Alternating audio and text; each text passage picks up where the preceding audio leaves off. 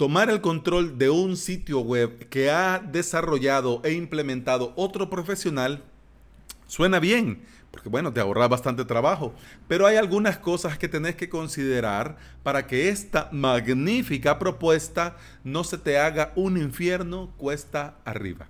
Bienvenida y bienvenido a Implementador WordPress, el podcast en el que aprendemos a crear y administrar nuestros sitios web.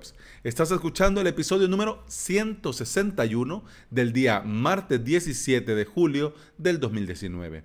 Hoy en avalos.sv, la tercera clase del curso Ples Onyx para principiantes. En la clase de hoy hablamos de los DNS SEC, firmas y seguridad para tus dominios en Plex Onyx.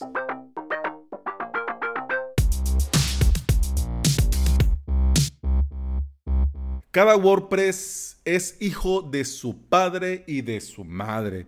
Y aunque la base es la misma, es decir, WordPress es el mismo WordPress, hay una enorme, abismal diferencia entre una web y otra web. Incluso hecha por el mismo implementador. Cada web tiene sus, propios plugins, sus propias configuraciones. Y bueno, eso que lo has hecho vos, ya sabes a dónde está lo que tiene que estar. Pero si lo ha hecho alguien más, por ejemplo, que te contraten para darle mantenimiento a un WordPress, hombre, es una buenísima idea. Si vos la has hecho, pues contento. Pero si la ha hecho otro profesional, mmm, bueno, eh, de entrada en tu cabeza van a rondar tres ideas, así todas locas. Primero, que no vas a tener que trabajar desde cero. Significa que ya esto está hecho y solo hay que actualizar un par de cosas y todos contentos. Segundo, que basta con el acceso usuario contraseña del administrador de ese WordPress y es suficiente. Y tercero, que se te viene en tu cabecita loca, que será dinero recurrente ganado fácilmente. Pero, pero, pero, cuando te haces cargo de un WordPress, de una web, hay muchas cosas que se tienen que considerar. Y por este motivo, abro trilogía, en la que en los días que quedan de esta semana, hoy, jueves y viernes, te voy a compartir 10 tips que te van a ayudar a llevar este proceso de tomar las riendas de una web sin olvidarte de nada y hasta poder hacerte un checklist de lo que debes hacer cuando tomas el control total. Comencemos. Tips número uno. Acceso a todo el sitio y sus conexiones. Cuando te haces cargo de una web existente, lo primero, primero, primero que debes pedirle al dueño de la web o al webmaster o al creador de este sitio web, de este WordPress, son los datos de acceso. Los datos de acceso. Me vas a decir que es obvio, permitime. Pero esto no solo es el usuario y contraseña del admin, del usuario administrador de WordPress. También tenés que pedir acceso a todo lo que tiene conexión con la web. Y ahora me explico. Primero ya lo dijimos el escritorio de WordPress, el backend. Vos tenés que tener el acceso a ese WordPress, pero no es un usuario y contraseña cualquiera, no es un usuario cualquiera, con un rol cualquiera, con un tipo cualquiera, no, tiene que ser el administrador. Nada debajo de ese rol. Significa que no editor, no autor, no colaborador y mucho menos usuario registrado. Sí o sí administrador. Y una vez que llegas, matacán a todos los demás administradores. Así al estilo Juego de Tronos. Ra, ra, ra, ra, a volar. Vaya, eso lo tenemos claro. Pero también tenés que pedir el acceso completo de administrador al alojamiento, al hosting. ¿Por qué? Porque de nada te sirve que vos tengas las riendas, el control y el poder absoluto dentro de ese WordPress si del lado del servidor dejan la puerta abierta.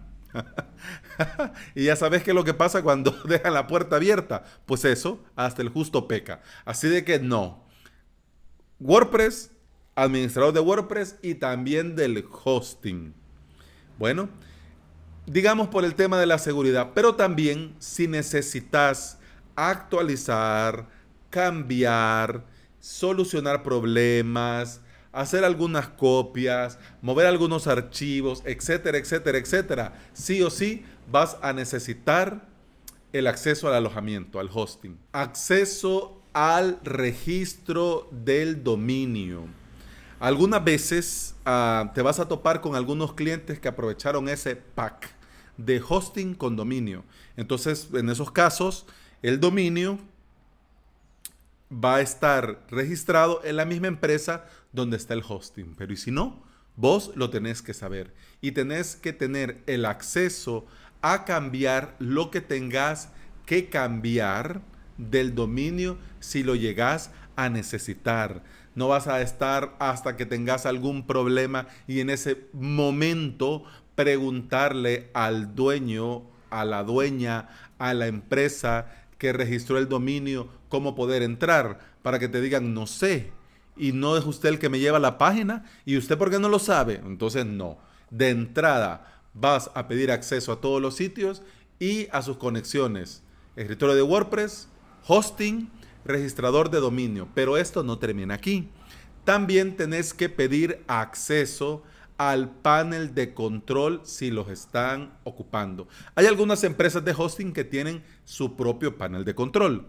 Eh, pero hay otras empresas de hosting que lo que te dan es ah, un acceso Plesk, un panel de control tipo Plesk o un panel de control cPanel.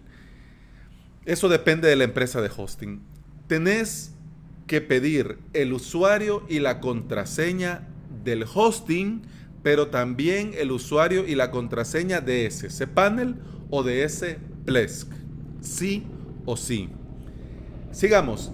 ¿Qué otro tipo de conexión tenés que pedir el acceso como primer paso? El CDN. Si utilizas CDN, cosa que pues eh, tiene mucho sentido, con el objetivo de acelerar ese WordPress, tenés que asegurarte de que tenés en tu poder el inicio de sesión de eso también. Para cualquier cambio, mejora, actualización, ajuste que necesites hacer, vos vas a ocupar esa información. Así que eso lo pedís desde un principio. Y por último, también las cuentas de correo. Si hay cuentas de correo conectadas a ese sitio, vas a necesitar esos accesos por si necesitas recuperar contraseñas, hacer actualizaciones u otras tareas administrativas. Claro, no le vas a pedir el, G Suite del cliente. Bueno, si ese WordPress apunta a ese G Suite, bueno, entonces primero cambiamos la contraseña del usuario administrador de este WordPress, creamos otro correo de Gmail o creamos siempre en G Suite otra cuenta, bueno, del, del G Suite del cliente se crea otro usuario solamente para administrar ese WordPress. Y esa otra cuenta solo vas a tener acceso vos. ¿Ok? Bueno, repaso. Primer, primer tip. Acceso a todo el sitio y a sus conexiones. ¿Cuáles conexiones? Obviamente el escritorio de WordPress, la cuenta de hosting, el registro del dominio, Ples o cPanel, dependiendo cómo lo tengan, el CDN y las cuentas de correo. Cuenta de correo vinculada al sitio web. Ok, segundo tip.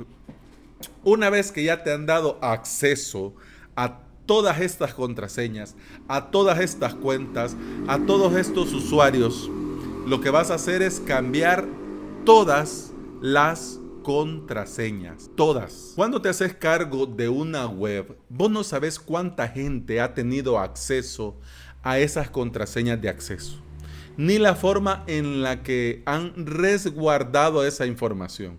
Vos no sabés si el webmaster anterior o el implementador anterior o el diseñador anterior o el que le llevaba la, la web anterior, vos no sabés si su forma de guardar esa contraseña era un post-it pegado en su oficina que decía el dominio, el usuario tal y contraseña tal. ¿Cómo lo vas a saber? Entonces, como no lo sabes, de entrada cambiar todas las contraseñas. Así comenzás con buen pie. Y desde el minuto cero, estas nuevas contraseñas solo las debe tener una sola persona. Y esa única persona sos vos. Sí, vos, solo vos. Claro, el dueño de la web debe tener estos datos, claro, si él los solicita. Pero vos le tenés que hacer ahí el disclaimer, que tiene que ser responsable, porque la contraseña super, hiper, ultra, mega más segura de nada sirve si el, la persona, el componente humano, no cuida las contraseñas y las deja anotadas por ahí, abiertas por ahí, o en una libreta o en un archivo de texto que dice mis contraseñas. Y ahí está la chorra. De nada serviría. Entonces, claro, si él te pide, mire, y estos datos, bueno, sí, yo, usted los va a tener, pero tiene que hacer un resguardo responsable. Y le podés recomendar, a, por ejemplo, OnePassword, LastPass, o en todo, en todo caso el llavero de iCloud o las contraseñas de Google, como sea. El caso es que tiene que tenerlas bien seguras. Bueno, pero por experiencia yo te digo, hay usuarios menos técnicos que no quieren ni les interesa tener que liarse con esto de contraseñas, accesos, usuarios. Na, na, na, na, na. En todo caso, pues, bueno, yo también te recomiendo que, para que se vea como buen gesto, le creas su usuario y contraseña, pero de, de editor, de autor o de colaborador, para que tenga acceso en el caso que quiera irse a dar la vuelta. Pero de administrador, solo vos. Única y exclusivamente vos. Porque lo que vos vas a hacer como administrador, pues para eso te han dado el control total de esta web. Entonces, ¿qué sentido tiene que esté vos y alguien más? Que llegue, y, no digamos que por mala fe, digamos que por desconocimiento, premura o lo que sea, toca donde no tiene que tocar y te borra el plugin, eh, te borra la pasarela de pago, eh, borra el correo donde tienen que llegar las confirmaciones, etcétera, cualquier cosa puede pasar, ¿ok?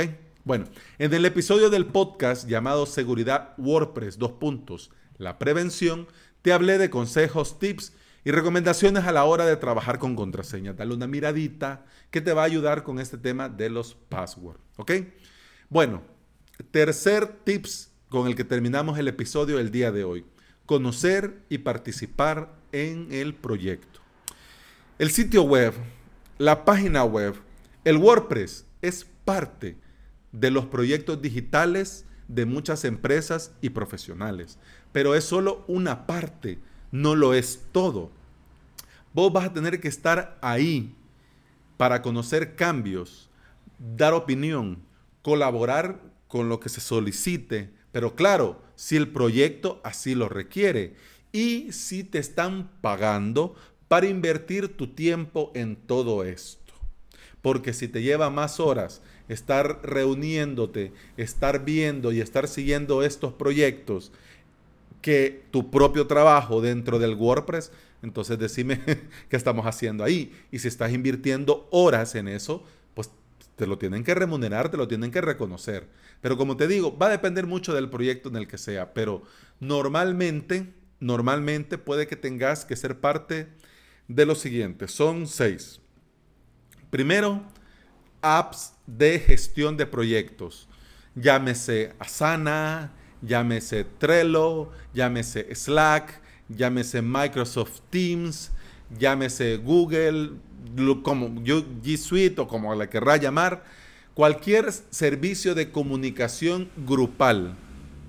Si el cliente y su equipo usa para comunicarse, es bastante recomendable que estés allí para que cuando se hable del sitio, pues no te tienen que mandar a decir cosas. Estás ahí y opinas. ¿Ok?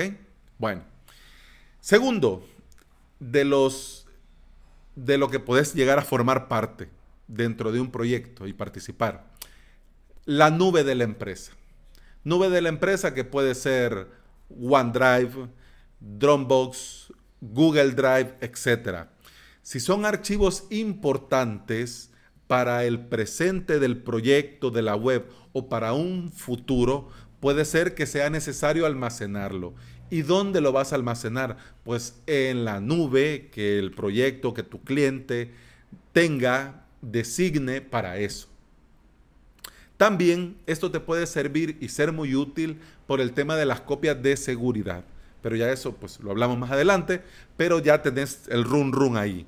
Sigamos, GitHub. Si estás de lleno en el desarrollo del sitio, no solo en el mantenimiento, me explico, o en las actualizaciones, sino que en el desarrollo, tiene todo el sentido del mundo que estés en los repositorios GitHub del cliente ahí al pie del cañón. ¿Ya? Bueno, sigamos.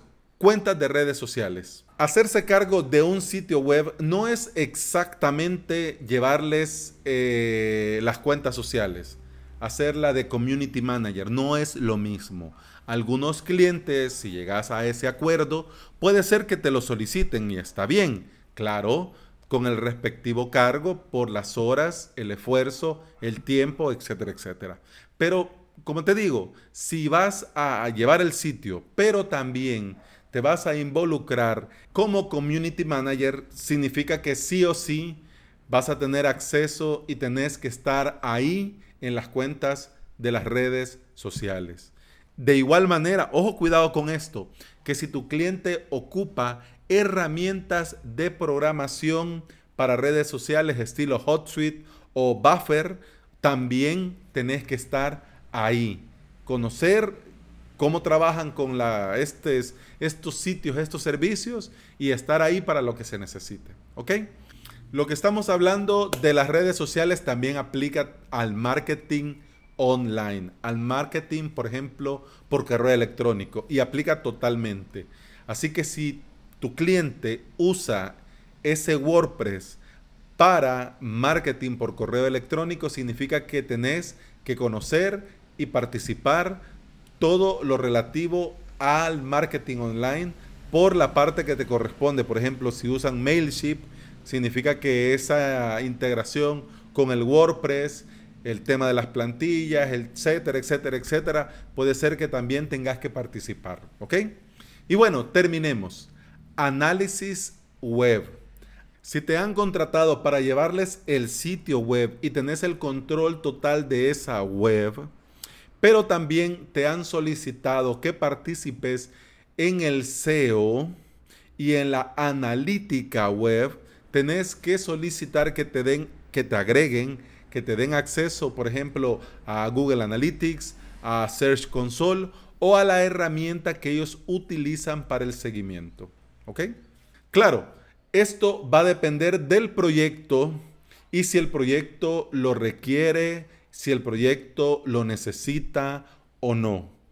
Si el proyecto necesita que estés ahí y aportes para que la web cumpla con los objetivos que han designado, pues entonces, ok, tenés que estar ahí, tenés que participar. Pero como te digo, o sea, eso va a depender del proyecto. Pero en el caso de que el proyecto sí tenga sus apps de gestión de proyectos, eh, administre sus archivos, todos sus archivos en una nube de empresa. Eh, el desarrollo lo llevan en sus repositorios de GitHub.